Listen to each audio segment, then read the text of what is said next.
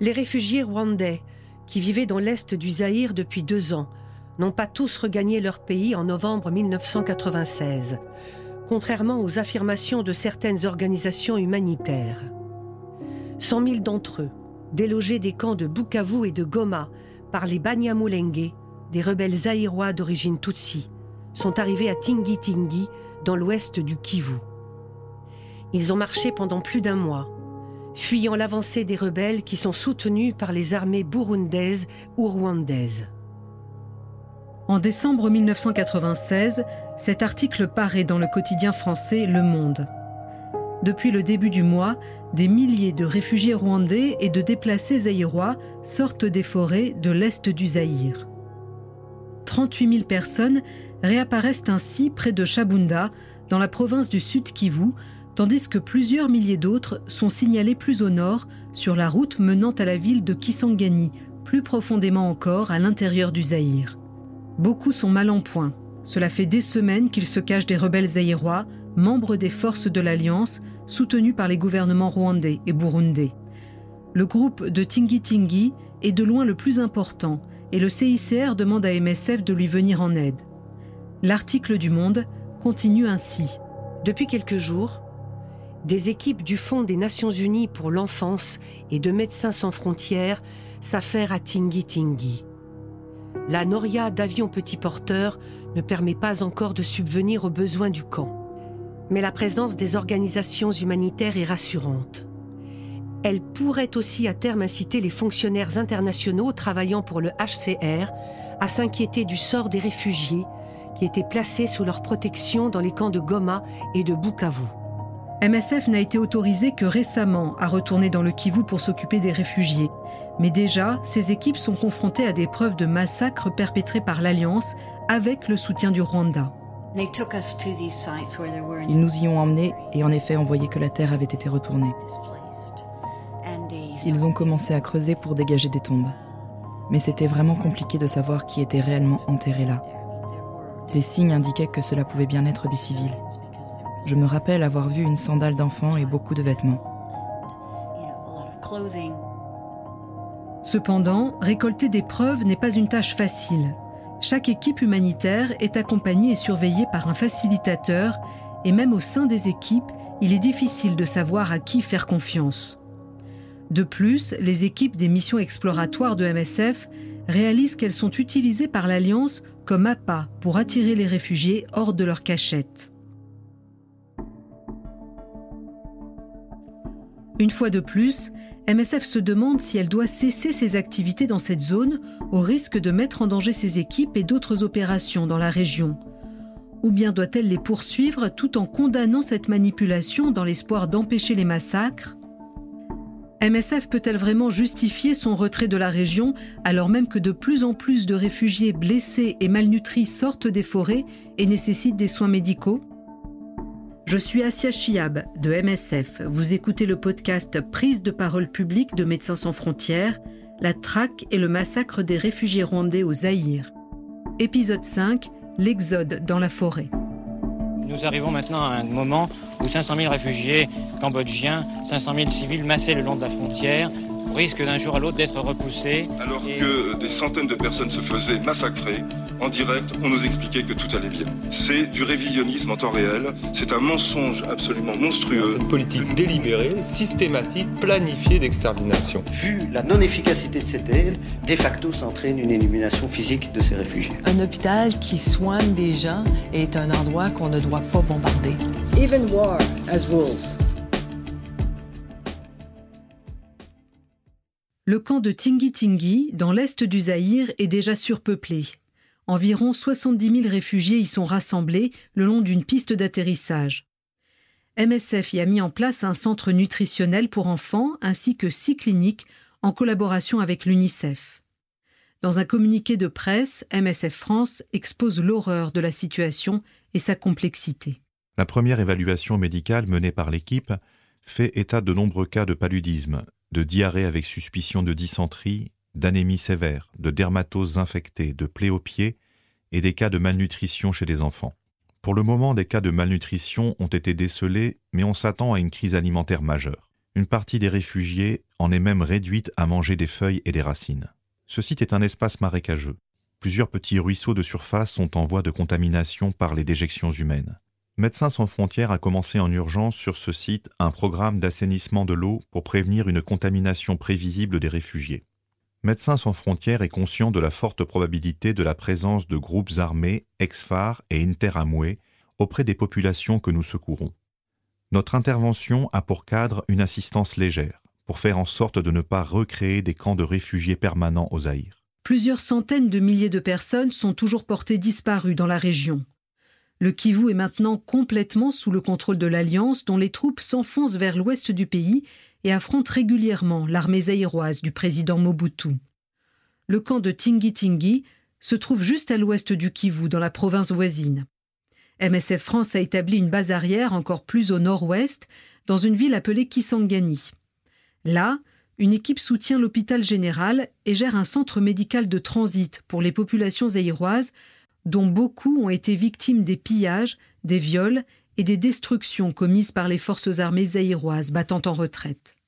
L'attaché de presse de MSF France se rend à Tingi Tingi et commence à recueillir les témoignages des réfugiés sur leur parcours depuis qu'ils ont quitté les camps du Kivu. Son objectif est d'essayer de savoir combien de personnes ont pu mourir dans la forêt. Avec autant de réfugiés à secourir et autant d'équipes de MSF présentes dans la région des Grands Lacs, des problèmes de communication et de responsabilité commencent à émerger au sein de MSF.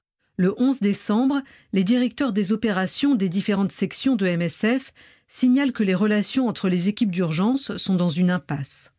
MSF Amsterdam ne veut plus être la section coordinatrice car elle considère que les différentes sections ne respectent pas les règles et les méthodes de travail des opérations de l'équipe d'urgence, sur lesquelles toutes les sections s'étaient mises d'accord il y a des mois. Amsterdam se sent poussé vers un rôle plutôt honorifique, fournir des rapports généraux, au lieu d'un rôle de coordination et ne veut plus jouer ce rôle. C'est pourquoi depuis hier minuit, Amsterdam a déclaré ne plus être section coordinatrice. Les autres sections représentées à la réunion d'hier pensent cependant qu'il est important de garder une section coordinatrice. Finalement, il est décidé que les comptes rendus sur la région ne seront plus rédigés par MSF Hollande, mais séparément par chaque attaché de presse de chacune des quatre sections qui ne donnera des informations que sur sa propre zone d'intervention. Au début de la nouvelle année, MSF France et l'UNICEF tiennent une conférence de presse commune à Paris. L'accent est mis sur la détérioration rapide de la situation sanitaire et sur la pénurie de nourriture à Tingi Tingi. Mais toute autre information divulguée fait l'objet d'une grande prudence. Ainsi, personne ne fait mention des informations qui commencent à circuler sur les massacres. Anne Guibert, attaché de presse de MSF France. Pour cette conférence de presse, on s'est concentré sur la situation des réfugiés rwandais basés à Tingi Tingi. Euh, et sans, euh, sans évoquer les problèmes de protection et d'attaque euh, des réfugiés. On a mis l'accent sur le manque de volonté politique de la communauté internationale. C'est une conférence de presse qu'on a organisée avec l'UNICEF, euh, et, elle a eu un gros retentissement. On pensait que les journalistes étaient assez saturés d'informations, mais finalement, ils sont venus assez nombreux à la conférence de presse, une quarantaine. On était presque étonnés, surtout que notre message n'était pas particulièrement fort. Euh, L'UNICEF pardon, euh, avait, avait tout fait pour que les informations qu'on diffuse à ce moment-là restent factuelles, sans qu'on pointe du doigt les responsabilités, notamment les responsabilités des agences des Nations Unies.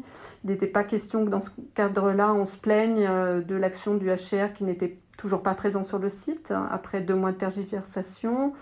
Euh, et ils avaient aussi dit, euh, ils avaient aussi refusé le fait qu'on communique sur les, sur les soutiens des génocidaires dans les camps qui étaient encore sur place. Donc c'était une communication assez factuelle, basique, très centrée sur le, le manque de soutien de la communauté internationale. MSF France et MSF Belgique publient un communiqué de presse à l'occasion de la conférence. MSF Royaume-Uni en publie une version résumée. Mais certains détails du communiqué original ne plaisent pas à tout le monde. Dans un email envoyé à l'attaché de presse de MSF International, le directeur de la communication de MSF Suisse écrit Le titre 20 personnes meurent chaque jour ressemble trop à 13 600 morts sans importance. Bien que cette fois le chiffre semble confirmé, il aurait fallu s'écarter d'un ton qui nous a causé beaucoup de tort dans la presse internationale. Il souligne également le parti pris politique consistant à ne mentionner que l'Alliance et non tous les groupes impliqués dans les combats de la région. Il poursuit. Toute la fin du communiqué est du domaine du commentaire. C'est peut-être un peu trop tôt pour tirer des conclusions et accuser les acteurs internationaux.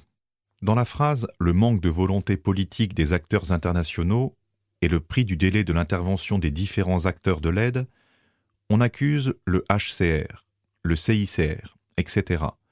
Même s'ils ne sont pas cités, ils se reconnaîtront. Dans cette situation, il n'est pas judicieux de se mettre à dos des partenaires. Ce matin, un employé de MSF Hollande était en meeting au HCR. Une personne lui a clairement fait comprendre un sentiment qui grandit au HCR. On en a marre de MSF. C'est assez compréhensible, bien sûr. Finalement, MSF Suisse publie le communiqué, mais supprime les parties qui ne lui conviennent pas. Quelques jours plus tard, le directeur de la communication de MSF France envoie un email à ses homologues des autres sections pour expliquer son choix et souligner l'urgence de la situation. Le rapatriement des réfugiés rwandais s'est accompagné d'une mortalité plus que significative. 6300 cadavres ramassés à Goma, région où la crise s'est dénouée le plus favorablement. Au moins 200 000 réfugiés sont laissés sans réelle assistance à Tingi-Tingi, Shabunda et Amissi, 10 000 retours au Rwanda à partir de Bukavu, il y a une semaine. Des milliers de réfugiés burundais ont été rapatriés en zone de guerre, dont plusieurs centaines massacrés dès leur arrivée. Face à ce bilan plutôt sombre, les réactions de la direction de l'Agence des Nations Unies chargée de la protection des réfugiés sont pour le moins en décalage avec la situation dramatique d'une partie des réfugiés rwandais et burundais. Plus spécifiquement sur le HCR, il y a aussi des employés d'un niveau assez élevé à Genève, particulièrement choqués par le manque de réaction du HCR dans cette affaire. Le 21 janvier 1997, une poignée de reporters se rend au camp de Tingi Tingi pour se faire une idée de ce qu'il se passe sur le terrain dans l'est du Zaïre. Le personnel de MSF sur place tient à s'exprimer sur la malnutrition et le mauvais état de santé des réfugiés dont ils sont témoins au quotidien. Brigitte Doppler, coordinatrice médicale de MSF France, explique à une chaîne de télévision française que 55% des décès concernent des enfants de moins de 5 ans. J'étais euh, responsable médical pour Médecins sans frontières euh, dans le camp de Tingi Tingi. Quand euh, les journalistes sont arrivés, je les connaissais presque tous de la famine en Somalie quelques années auparavant. Je les ai emmenés directement dans nos installations médicales, donc au centre de nutrition et au, au camp choléra-diarrhée. Quand les journalistes sont arrivés, j'étais en train de, m'occuper d'enfants en, en, très mauvais état dans le centre de nutrition, dont un enfant que nous étions en train de réanimer et qui est décédé vraiment en face de certains journalistes. La situation était vraiment terrible. Hein. Nous n'avions pas assez de nourriture. Euh, les gens étaient extrêmement fatigués, très malades. C'était une situation euh, désastreuse. À, l'époque, je, pensais que c'était vraiment euh, impossible de ne pas parler au monde entier de ce qui était en train de se passer. Nous étions face à une situation complètement inhabituelle de détresse absolument terrible, avec une impossibilité à la fois matérielle, logistique et humaine, de répondre aux besoins de ces personnes qui étaient euh, déjà, euh, qui arrivaient dans des états de santé et, psychologiquement catastrophiques. Certains membres de l'équipe tiennent à s'exprimer non seulement sur ce qu'ils voient, mais aussi sur ce que leur disent les réfugiés, des témoignages de violence et de massacres. L'attachée de presse de MSF, Anne Guibert, donne aux journalistes les témoignages qu'elle a recueillis mais l'accent reste mis sur la crise alimentaire. Le gouvernement français a envoyé euh, des avions sur le camp Tingi avec des journalistes et, on en a briefé quelques-uns euh, off the record sur les massacres euh, avant leur départ. il y avait l'AFP, il y avait CNN, il y avait France 3. Mais finalement, ce, ce message, ces informations qu'on leur a données de façon assez informelle, n'est pas ressorti dans les articles qu'ils ont publiés après. C'est vrai que quelques temps auparavant, l'accent avait été mis beaucoup sur les problèmes de vivre, les problèmes logistiques, et c'est cette priorité-là qui est plutôt ressortie euh, euh, dans la, presse après leur visite. La présence des journalistes crée des tensions dans le camp où les réfugiés attendent toujours un convoi de nourriture. Des groupes d'hommes commencent à se rassembler autour de l'entrepôt du Programme alimentaire mondial et l'atmosphère explosive conduit finalement l'équipe de MSF à se retirer du camp pour le reste de la journée. Plus tard dans le mois, les sections françaises, belges et américaines de MSF publient de nouveaux communiqués de presse alertant sur une hausse alarmante de la malnutrition à Tingi Chaque réfugié du camp n'a reçu que l'équivalent de quatre jours de nourriture depuis son arrivée deux mois auparavant. Les cas de choléra augmentent, la plupart des gens meurent encore de diarrhée. Début février 1997, la commissaire européenne aux affaires humanitaires, Emma Bonino, se rend au Zaïre. Elle ne mâche pas ses mots. Elle est citée dans le quotidien français Le Monde. Nous nous trouvons ici devant des individus qui n'existent pas, que les armées les plus puissantes du monde, claire allusion aux États-Unis, n'ont pu détecter avec leurs radars. En décembre, on nous a dit que ce n'était pas la peine d'y aller puisque la quasi-totalité des réfugiés Hutus étaient rentrés chez eux, au Rwanda. On nous a taxés de visionnaires. La communauté internationale doit reconnaître qu'elle s'est trompée. Il faut rouvrir ce dossier. Elle dénonce ensuite la politique de la communauté internationale qui ne distribue son aide qu'au compte-gouttes, pointant particulièrement du doigt les États-Unis. Anne Guibert à nouveau. Emma Bonino, euh, pendant cette visite, a dit des choses euh, que nous-mêmes, nous n'arrivions pas à, formuler, à faire passer efficacement. C'est sûr que Emma Bonino, qui arrive à Tingi Tingi avec un avion de journalistes, elle a beaucoup plus d'écho que Médecins sans frontières à cette période-là, euh, dans l'immédiat. Et, de fait, elle a dit des choses vraiment fortes. Elle a passé des messages vraiment importants avec un langage, vraiment presque un langage d'ONG. Le problème, c'est qu'elle parlait un langage d'organisation humanitaire et que nous, MSF, à ce moment-là, on n'était pas capable d'avoir euh, ce registre de prise de parole. Euh, si on avait pu être euh, poussé des coups de gueule depuis le terrain, on aurait pu avoir cette couverture-là dans la presse et aider à faire passer ce type d'informations. Pour beaucoup de gens à MSF, l'élément le plus important du voyage d'Emma Bonino est sa déclaration sur la présence au Zaïre d'encore 200 000 réfugiés, peut-être même 400 000. L'ambassadeur rwandais auprès de l'ONU conteste immédiatement ces chiffres dans une déclaration publiée par l'AFP. Nous savons que les vrais réfugiés sont retournés chez eux, et nous estimons qu'il n'est pas convenable pour les organisations humanitaires d'étendre le statut de réfugié à une armée de criminels restés au Zaïre et gardant en otage un petit nombre de réfugiés parmi lesquels leurs propres familles.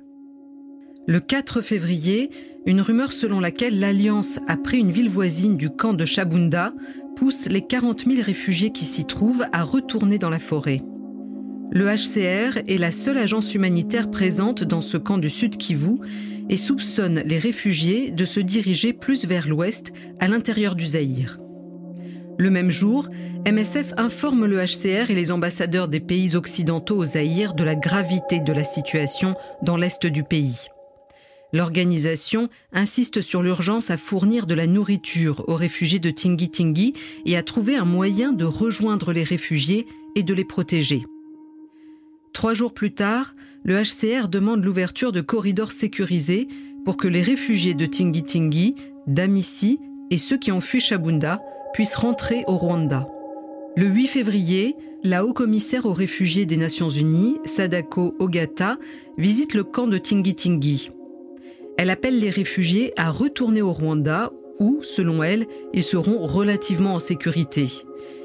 Elle accuse les Interamwe, c'est-à-dire les extrémistes Hutus, d'empêcher les réfugiés qui veulent rentrer de quitter la région tout en reconnaissant que parmi ces derniers, tous ne voudront pas retourner au Rwanda. Au cours de sa visite, on lui remet une lettre ouverte signée par 500 réfugiés du camp. Ses auteurs lui demandent de démissionner pour avoir, je cite, laissé des centaines de milliers de personnes mourir par les armes, la faim et la maladie. Ils ajoutent que depuis juillet 1994, le HCR a continuellement abandonné sa mission première d'assistance et de protection des réfugiés. Plus tard dans la journée, un autre camp tombe aux mains de l'Alliance et de nombreux réfugiés de Tingi Tingi s'enfuient dans la forêt, tout comme ceux de Chabunda quelques jours auparavant. Quatre jours plus tard, une délégation d'organisations humanitaires représentant CARE, Oxfam, le CICR et MSF témoigne devant le Conseil de sécurité des Nations Unies sur la crise de la région des Grands Lacs. Le président de MSF Hollande, Jacques de Miliano, déclare au Conseil que l'avancée rapide de la ligne de front devient le principal problème de la région. Même si depuis décembre, les médecins enregistrent 20 à 30 décès par jour à Tingi-Tingi, l'exode des réfugiés hors des camps prend désormais le pas sur les problèmes de manque d'accès à l'aide et à la nourriture pour les réfugiés de l'Est du Zaïre. Jacques demande également que les Nations Unies reconnaissent la détérioration de la situation humanitaire et politique de l'autre côté de la frontière, au Rwanda, la même où le Haut Commissariat aux réfugiés des Nations Unies encourage les réfugiés à retourner. Jacques de Miliano s'adresse au Conseil. Le Rwanda est presque au bord de la guerre civile. À la fin de l'année dernière, en six semaines, environ un million de réfugiés du Burundi et du Zaïre sont revenus au Rwanda. Cet afflux massif a posé le grave problème de l'intégration, incluant des questions comme la récupération des maisons, des terres, des emplois. Aucun système judiciaire efficace n'est encore en place et les prisons sont gravement surpeuplées. Le retour de soldats, des ex-phares et des miliciens interamoués a entraîné l'apparition d'une spirale d'insécurité au Rwanda. L'intensification de l'activité rebelle a entraîné le lancement d'opérations de recherche de la part de l'armée rwandaise. MSF publie un communiqué de presse résumant le contenu de son audition et appelant l'ONU à agir dans la région des Grands Lacs. Les agences d'aide ne peuvent pas résoudre ces problèmes avec des biscuits, des vaccins et de l'eau, peut-on y lire. Depuis le début du génocide en 1994 au Rwanda, le Conseil de sécurité n'a jamais réussi à faire respecter les conventions de Genève, ni à s'attaquer aux causes fondamentales du conflit, et aider à trouver des solutions politiques pour la région. L'action humanitaire ne doit en aucun cas être utilisée comme substitut à l'action politique. Le 20 février, l'administrateur de MSF France à Kisangani écrit au siège pour demander pourquoi les communiqués de presse font aussi souvent mention du contrôle de l'ancienne armée rwandaise et des interamoués sur les camps de réfugiés. Nous savions avant d'intervenir sur ces réfugiés d'où ils venaient, qui ils étaient, et qu'ils étaient sûrement les groupes armés qui avaient participé au génocide. Nous avons accepté de venir apporter une assistance malgré ce passé, car il y avait parmi eux des femmes et des enfants. Je n'imagine pas que le CICR, après avoir visité des prisonniers criminels, se mette à dénoncer le nombre d'assassins qu'ils ont vus. Il faut assumer une fois que le choix est fait. Ces communiqués de presse ont surtout profité au HCR, qui depuis le début cherche tous les moyens pour ne rien faire et ne pas remplir son mandat. À la fin de février 1997, la ligne de front s'étend rapidement jusque dans le camp de réfugiés de Tingi-Tingi. MSF France publie un communiqué de presse appelant à l'évacuation immédiate des réfugiés les plus vulnérables, femmes, enfants et personnes âgées, hors de cette zone de combat. Nos équipes ne peuvent plus assurer une présence permanente dans le camp car les combats sont très proches. Nous ne pouvons effectuer que de brèves visites, peut-on y lire. Puis au tout début de mars, Tingi Tingi tombe entre les mains de l'Alliance. On ignore ce qu'il advient alors des 160 000 réfugiés du camp. Un article du journal français La Croix cite un coordinateur de MSF. Il vient d'être évacué de la ville voisine de Kisangani car les combats se rapprochaient trop. Dans nos structures nutritionnelles et hospitalières, il y avait trente mille personnes, surtout des femmes et des enfants, incapables de survivre à une marche. Que sont-ils devenus? s'exclame Pascal Vignier. Dans un premier temps, dès vendredi, le camp s'est vidé de ses réfugiés. Aujourd'hui, la rébellion annonce que les réfugiés sont revenus. Qu'en est-il exactement? Il faudrait survoler Tingi Tingi. Compte tenu de sa situation sur la ligne de front, les réfugiés sont en première ligne des combats. Nous savons que les réfugiés comptaient quitter le camp par petits groupes afin de réussir à mieux se nourrir et à être moins visibles. D'après une source, mais nous n'en avons pas confirmation, une partie serait descendue vers le sud. MSF est clair. Si nous avons des garanties solides, il faut que les réfugiés acceptent librement de rentrer au Rwanda et que nous puissions accompagner les réfugiés dans leur retour. Oui, nous sommes pour ces corridors humanitaires, en liaison bien sûr avec le Haut Commissariat des Nations Unies pour les réfugiés. Nous avons une équipe de MSF en zone rebelle, à Goma. Elle pourrait s'en occuper. Le commandant de l'Alliance, Laurent Désiré Kabila, promet de créer des corridors sécurisés pour permettre le rapatriement des réfugiés vers le Rwanda. L'idée d'une force d'intervention internationale pour l'Est du Zaïre refait surface dans une proposition du secrétaire général de l'ONU. Le gouvernement français soutient l'idée car il est opposé à l'alliance. Mais elle est rejetée quelques jours plus tard par les États-Unis et le Royaume-Uni qui ont établi des liens privilégiés avec le nouveau régime rwandais, soutien de l'Alliance. Samantha Bolton, directrice de la communication de MSF États-Unis par intérim, écrit au directeur des opérations pour les interpeller sur le choix de tenir une conférence de presse à propos des réfugiés de Tingi-Tingi. Elle leur conseille d'éviter de prendre des positions politiques qui renforceraient l'image déjà pro-française de MSF et leur demande de s'en tenir à des déclarations basées sur des données médicales. Nous devons nous garder de toute déclaration politique qui pourrait être interprétée comme un appel à une intervention militaire ou laisser supposer que nous sommes manipulés par le gouvernement français ou certains éléments à Kinshasa. Je pense que c'est le moment pour MSF de se tenir à l'écart de toute déclaration politique et de ne parler qu'aux journalistes qui l'interrogent, au moins sur le terrain, et en se basant seulement sur des données médicales. MSF est déjà considérée comme française. Tout ce que nous pourrions dire sur les réfugiés et sur la protection sera interprété en fonction de notre position anti-rebelle et pro-gouvernement français. Toutefois, l'envoyé spécial des Nations Unies dans la région des Grands Lacs encourage MSF à maintenir la pression pour obtenir un accès aux réfugiés. Et dans les jours qui suivent, MSF France condamne dans les médias l'inaction de la communauté internationale et insiste à nouveau sur la nécessité de garantir protection et aide aux réfugiés, tant ceux du Zaïre que ceux qui retournent au Rwanda et au Burundi. Depuis le début de l'année 1997, la situation des travailleurs humanitaires sur le terrain au Rwanda est de plus en plus dangereuse. MSF Belgique a publié ce communiqué de presse en janvier 1997. Dans la nuit de samedi à dimanche, les organisations internationales Médecins du Monde, Save the Children et Médecins sans frontières ont été attaquées par des bandes armées. Trois volontaires de Médecins du Monde ont été assassinés et un autre gravement blessé. Le but vraisemblable de ces attaques est de décourager toute présence internationale sur le terrain.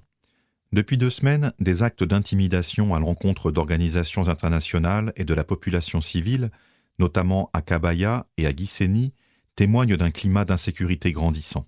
Les assassins des trois employés de Médecins du Monde s'étaient auparavant rendus au domicile de l'équipe de MSF, mais celle-ci avait réussi à les empêcher d'entrer. MSF appelle les autorités rwandaises à enquêter sur ces meurtres et à garantir la sécurité de toutes les organisations humanitaires dans la région. À la fin du mois, on compte trois autres incidents de sécurité en trois semaines qui ont visé MSF sur trois différents sites au Rwanda. Naturellement, toutes les sections MSF de la région s'inquiètent et les discussions internes aboutissent à quelques propositions telles que fermer les programmes non essentiels, renforcer les mesures de sécurité et prévenir les autorités que, faute d'amélioration, MSF se retirera dans trois mois. Finalement, la directrice des opérations de MSF Belgique conclut que malgré les contraintes dans certaines zones à risque, MSF peut continuer à fournir une assistance médicale au Rwanda, à condition de limiter ses activités de plaidoyer. Dans un message adressé aux autres directeurs des opérations et à son équipe à Kigali, elle écrit Notre devoir d'assistance et de témoignage est d'être auprès de ce type de population, même si assistance et témoignage ne sont pas toujours bons amis dans ces circonstances difficiles et aggravées par la situation sécuritaire. À nous de trouver les modus vivendi pour parvenir à remplir notre mission. Ces motivations rejoignent, je pense, celles des autres sections MSF. Quelques jours plus tard, l'agence Associated Press rapporte. Des hommes armés ont pris en embuscade l'équipe des observateurs de l'ONU pour les droits humains dans un bastion Hutu du sud-ouest du Rwanda tuant quatre personnes au cours de ce qui constitue la troisième attaque en quelques semaines contre des employés d'organisations d'aide internationale. Les directeurs des opérations de MSF décident de maintenir une présence au Rwanda, mais uniquement pour les programmes de soins d'urgence. La sécurité est renforcée, mais les équipes n'ont pas d'escorte ou de gardes armés.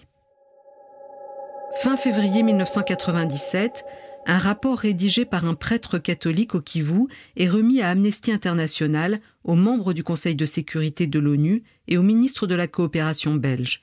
Ce prêtre travaille dans la région depuis quatre ans. À l'instar de nombreuses organisations humanitaires opérant dans cette région, il affirme que la plupart des réfugiés au Zaïre ne sont pas retournés au Rwanda. Tous pensent que plus de 650 000 réfugiés sont encore au Zaïre.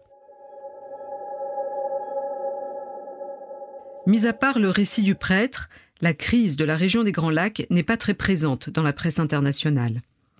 Le 12 mars, le secrétaire d'État français à l'action humanitaire rend compte de sa visite au Zaïre.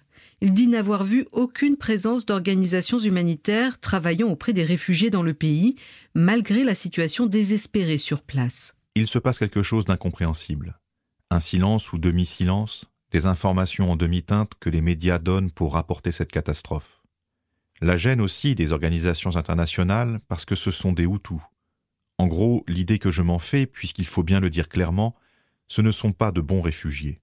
On croit que les bons réfugiés sont rentrés au Rwanda en novembre dernier, et que les autres, ceux qui ne sont pas rentrés, doivent avoir des raisons pour ne pas retourner chez eux, qu'ils ont trempé dans le génocide de 1994 contre la minorité Tutsi. Conséquence, oui, on aide, mais du bout des lèvres. Il annonce que la cellule d'urgence humanitaire de la France est prête à apporter un soutien immédiat. Le président français appelle la communauté internationale à lancer une intervention humanitaire dans l'est du Zaïre. Mais les autres pays ignorent cet appel car ils soupçonnent que la motivation principale de la France est de bloquer l'avancée de l'Alliance.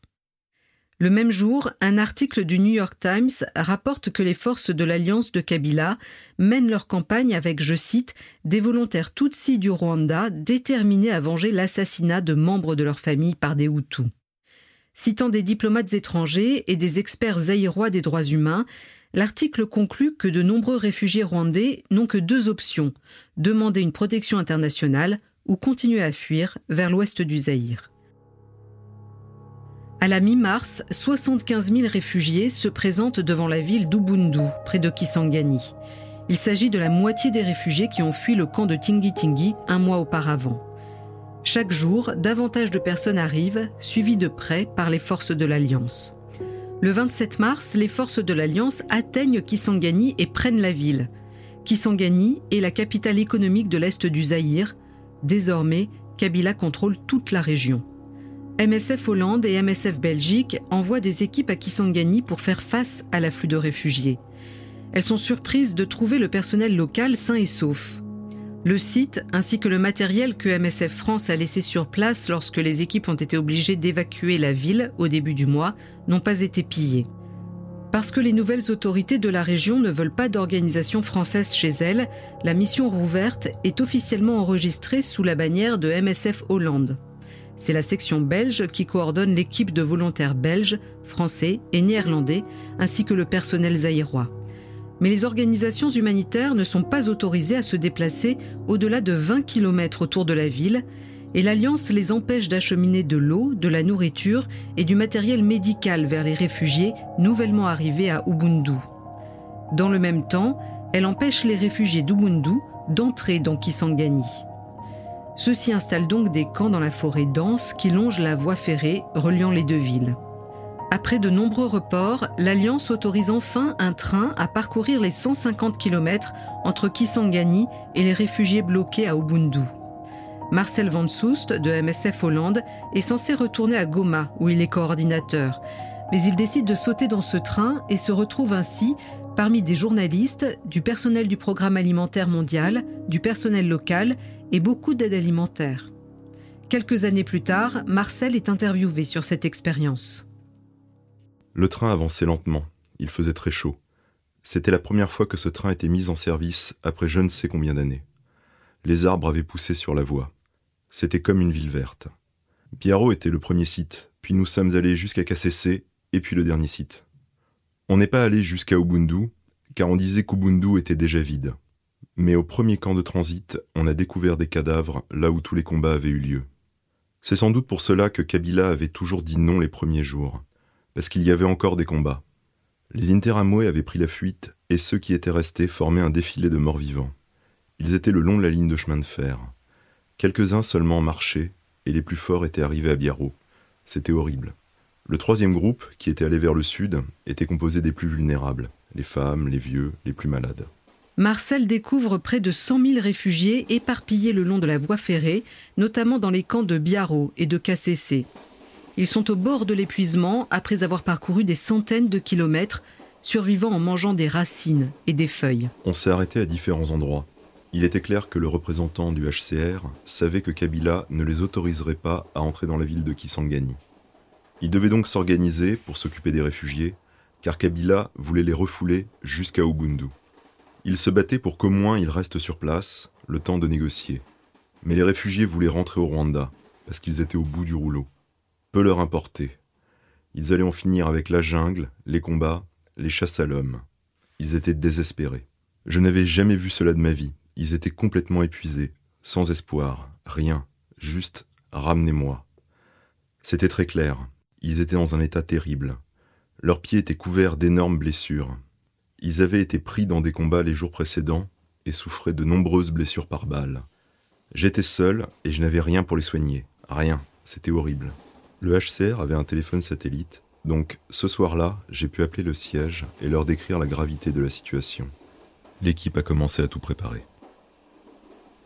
Lorsque le train revient à Kisangani le lendemain, l'aide est déjà prête pour être envoyée sur les sites où se sont rassemblés les rescapés. L'équipe de MSF a été renforcée et le personnel a dressé deux hôpitaux de campagne et des cliniques dans la zone. Mais l'Alliance refuse toujours de laisser les réfugiés entrer dans Kisangani afin d'y prendre des vols pour rentrer au Rwanda. Ils sont piégés. Le docteur Eric Gomard est alors le directeur général de MSF Belgique. Il décrit les scènes de dévastation dont il a été témoin avec son équipe. Ces réfugiés étaient répartis tout au long de cette ligne de chemin de fer entre Kisangani et Ubundu, à 125 km de là. Honnêtement, dans ma longue carrière de médecin humanitaire, je n'ai jamais vu de réfugiés dans un tel état physique. Ils étaient littéralement épuisés, malnutris et malades. En fait, ce que nous avons vu là-bas étaient les survivants des survivants. Ils avaient été poussés, chassés par différents groupes armés, allant toujours vers l'avant et entrant toujours plus profondément dans ce cul-de-sac. Pour moi, ça ressemblait littéralement à une comète avec, devant, les plus résistants, inutile de dire qu'ils ne pouvaient rien faire d'autre qu'avancer, marcher toujours plus loin. Ceux-là sont allés jusqu'au Congo-Brazzaville, mais ceux que nous avions là devant nous, ils avaient abandonné, je me souviens avoir rencontré un vieil homme qui était enseignant dans le sud du Rwanda. À l'origine, il avait fui avec sa femme et ses onze enfants, et il était allé se cacher dans la forêt avec toute sa famille. Et quand il est arrivé dans le camp de KCC, il ne lui restait plus que deux enfants. Sa femme et ses neuf autres enfants étaient morts en chemin. Le pauvre homme avait vu ses enfants mourir les uns après les autres. Mais ils n'avaient pas le choix. Ils ne pouvaient pas s'arrêter car chaque nuit, ils étaient harcelés par un groupe armé mêlant AFDL et troupes rwandaises désireux de les pousser toujours plus loin dans la forêt. Pour vous donner une idée, on distribuait des bâches en plastique car on se trouvait en pleine forêt et il n'y avait aucun abri disponible. Le matin, on soulevait les bâches qu'on trouvait encore étendues sur le sol et on comptait les morts.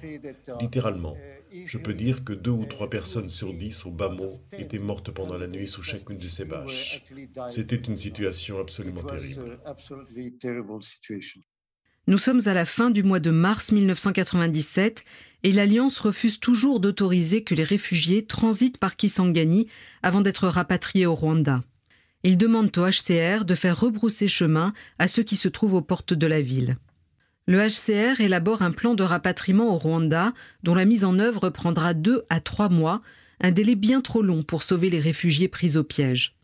Le 3 avril 1997, le secrétaire général de l'ONU demande à Laurent Désiré Kabila de mettre un terme à ce qu'il appelle le massacre des réfugiés et de laisser les organisations humanitaires faire leur travail.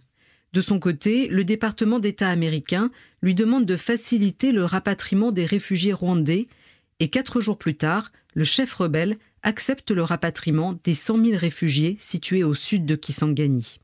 Mais le coordinateur médical de MSF à Kisangani affirme qu'au moins un quart de ces réfugiés, installés le long de la voie ferrée vers Ubundu, sont trop faibles pour se déplacer.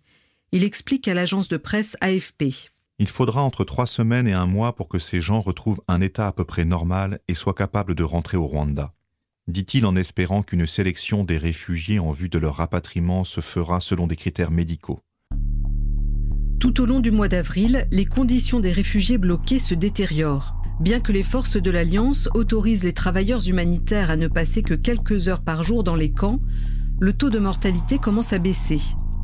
Mais des cas de choléra font leur apparition. Pourtant, les médias internationaux n'accordent qu'une maigre place à l'événement. Le 12 avril, la directrice de MSF Royaume-Uni, qui fait temporairement fonction de porte-parole de MSF à Kisangani, adresse un message à tous les directeurs de la communication et aux chargés de communication. Elle écrit L'ensemble de l'opération de rapatriement sera probablement un beau désastre, un semblant de solution au problème des réfugiés.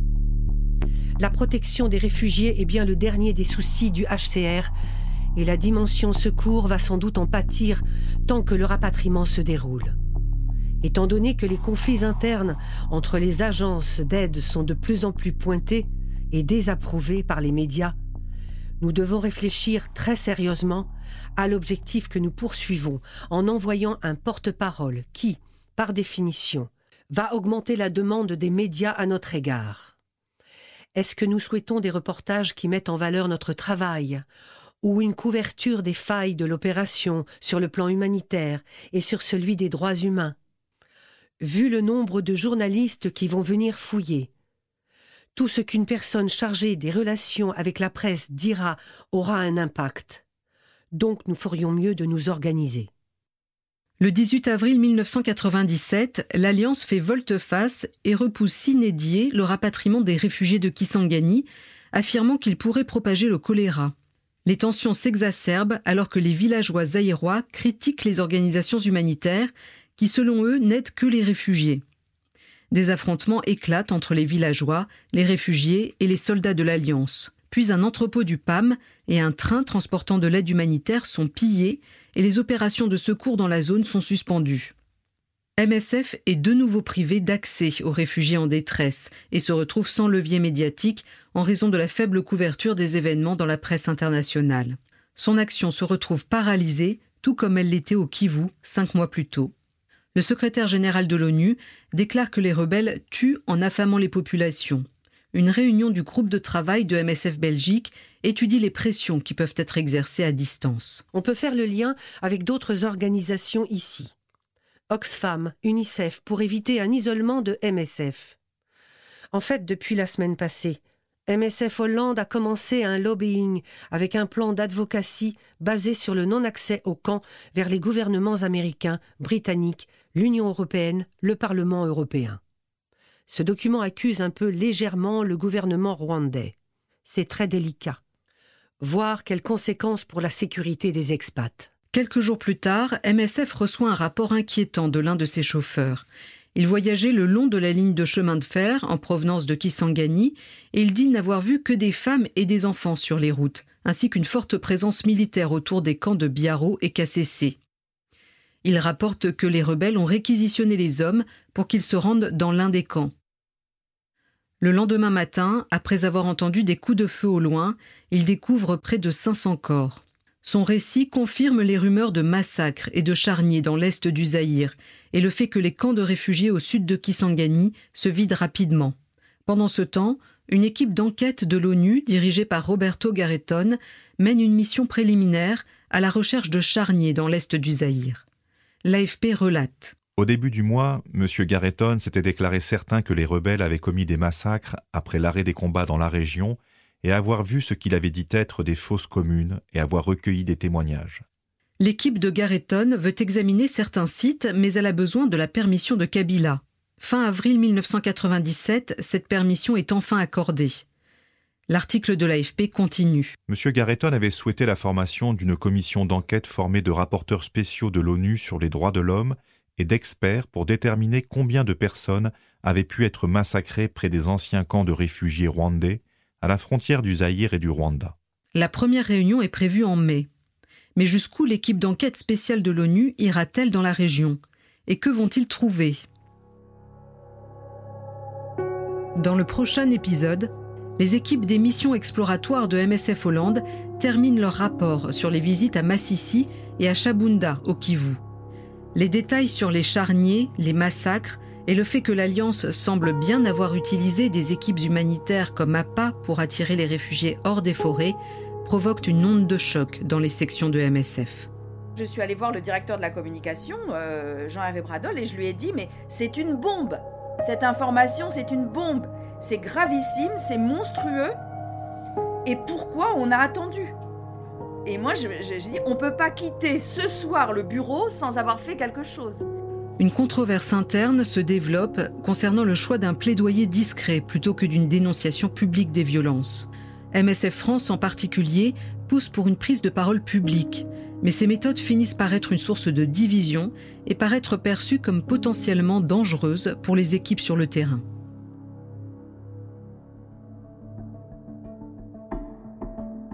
Le podcast Les prises de parole publiques de MSF, la traque et le massacre des réfugiés rwandais au Zaïre est basé sur l'étude de cas Traque et massacre des réfugiés rwandais au Zaïre-Congo 1996-1997, écrite par Laurence Binet.